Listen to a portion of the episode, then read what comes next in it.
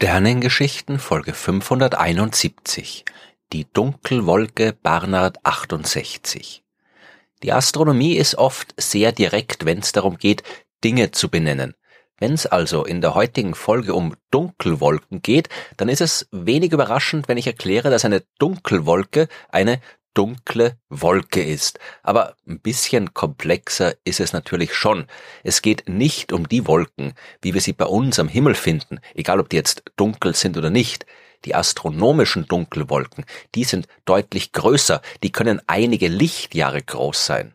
Sie bestehen vor allem aus Wasserstoff, enthalten aber auch jede Menge andere Moleküle, das, was man üblicherweise als kosmischen Staub bezeichnet. Die typische Dichte einer Dunkelwolke liegt bei 100 bis 300 Molekülen pro Kubikzentimeter in einem Labor auf der Erde wäre das ein ziemlich perfektes Vakuum, besser als man es eigentlich technisch hinbekommt bei uns. Im noch viel leereren Weltraum ist es aber eine ganze Menge, vor allem wenn man die ganzen Kubikzentimeter zusammenzählt, die in einen Durchmesser von ein paar Lichtjahren reinpassen. Eine Dunkelwolke ist also eine enorm große Ansammlung von Gas und Staub, die sich zwischen den Sternen befindet und sie ist deswegen dunkel, weil der ganze Staub das Licht der Sterne blockiert, die sich von uns aus gesehen hinter der Wolke befinden. Eine Dunkelwolke sieht also für uns tatsächlich wie ein dunkler Fleck aus, der sich am ansonsten von Sternen übersäten Himmel befindet. Schaut fast so aus wie ein Loch im Universum.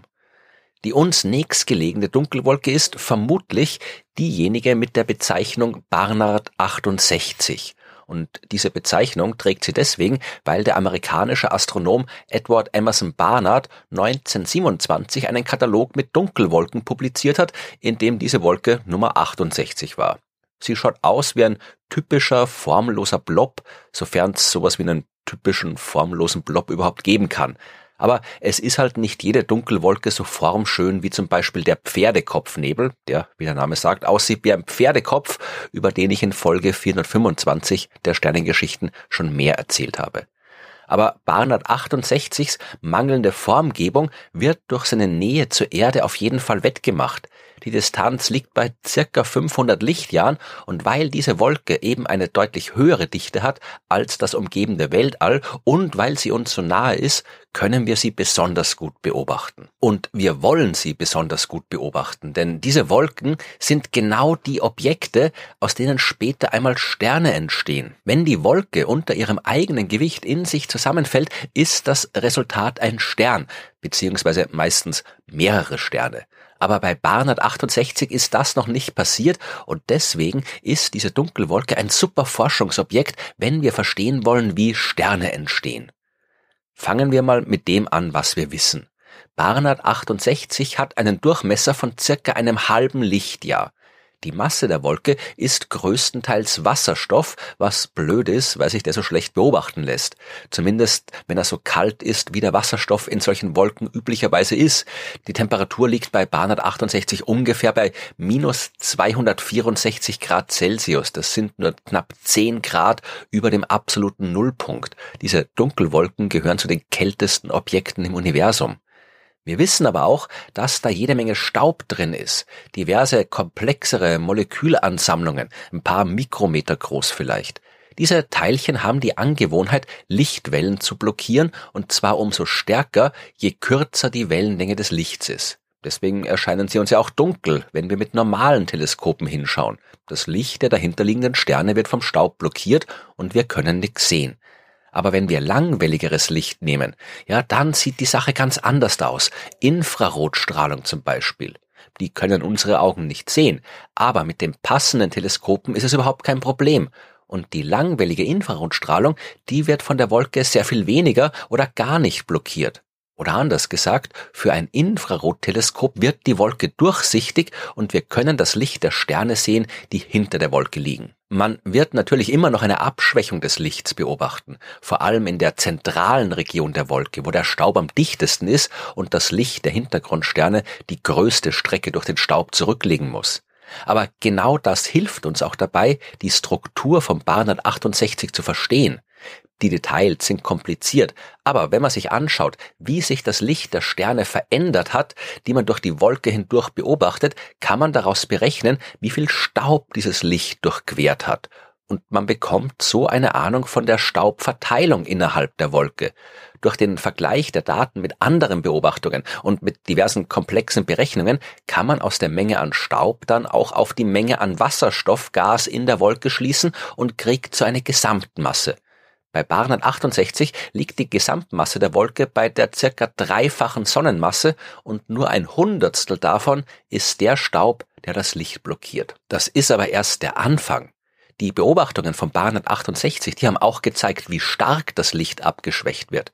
Nämlich um 35 Größenklassen, was echt sehr, sehr viel ist. Zum Vergleich, würden wir das Licht der Sonne so sehr abschwächen, dann wäre es auf der Erde stockfinster. Wir könnten die Sonne nicht mal mehr mit freiem Auge wahrnehmen. Wir bräuchten ein vergleichsweise gutes Teleskop, um sie sehen zu können. Und jetzt ein kurzer Einschub. Wenn eine Wolke das Licht so stark verfinstern kann und wenn diese Dunkelwolken überall da draußen in der Milchstraße sind und wenn sich Sterne und Wolken durch die Milchstraße bewegen, kann es da nicht sein, dass so eine Dunkelwolke mal mit dem Sonnensystem kollidiert? Oder besser gesagt, kann es sein, dass die Sonne auf ihrem Weg durch die Galaxis mal durch so eine Wolke durchfliegt und dann alles auf einmal finster wird? Naja, es ist nicht unmöglich. Wir würden dann zuerst bemerken, dass das Licht der Sterne sehr viel weniger hell leuchtet als früher. Es würde vermutlich wenig von dem Staub und dem Gas der Wolke in das innere Sonnensystem gelangen. Da schützt uns die Heliosphäre der Sonne, also der Bereich, in dem der Sonnenwind noch vergleichsweise stark ist.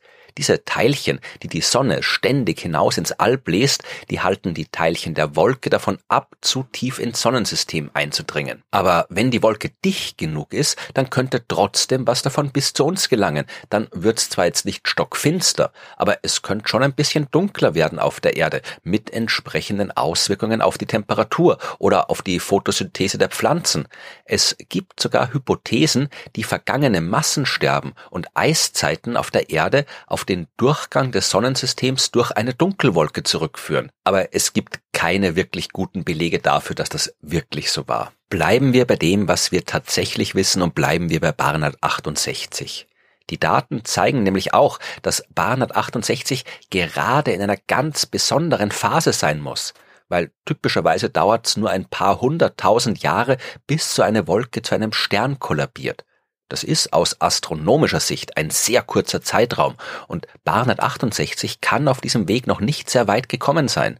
Wäre der Kollaps der Wolke schon wesentlich vorangeschritten, dann wäre der Staub in ihrem Zentrum schon so dicht, dass wir auch mit Infrarotteleskopen nicht mehr durchschauen könnten. Barnard 68 muss sich also tatsächlich in den allerersten Phasen des Prozesses befinden, bei dem am Ende ein Stern entsteht. Und deswegen ist das Innere der Wolke, wie die Messungen zeigen, auch vergleichsweise homogen. Es gibt dort noch keine Klumpen, wie man es gegen Ende der Sternentstehung erwarten würde. Barnard 68 befindet sich also noch in einem einigermaßen guten Gleichgewicht. Die Teilchen in der Wolke oder die Teilchen, aus der die Wolke besteht, die bewegen sich. Nicht viel und nicht schnell, weil es ja so kalt dort ist. Aber ein bisschen Bewegung ist vorhanden und die erzeugt einen nach außen gerichteten Druck, der der nach innen gerichteten Kraft entgegenwirkt, die von der Gravitation der Masse der Wolke stammt weil die Wolke so ausgedehnt ist, also vergleichsweise wenig Masse auf vergleichsweise viel Raum verteilt, ist die Gravitationskraft, die die Wolke auf sich selbst ausübt und die zu einem Kollaps führen kann, ziemlich schwach. Und die schwache Bewegung der Teilchen reicht aus, um den Kollaps zu verhindern. Noch jedenfalls. Die Wolke, die verhält sich aktuell ein bisschen so wie eine Seifenblase, die zwar ein bisschen so vor sich hin wobbelt, aber nicht dauerhaft größer oder kleiner wird. Erst wenn die Gravitationskraft im Barnard 68 ausreichend lange die Oberhand gewinnt, dann kann die Wolke kollabieren und zu einem Stern werden. Wann das passiert, wissen wir nicht. Aber wir wissen, dass wir hier eine wirklich gute Gelegenheit haben, die allerersten Schritte zu beobachten, die gegangen werden müssen, wenn ein großer Haufen Wasserstoff und Staub ein Stern werden möchte. Und deswegen werden wir diesen dunklen Fleck im Universum auch weiterhin sehr genau im Blick behalten.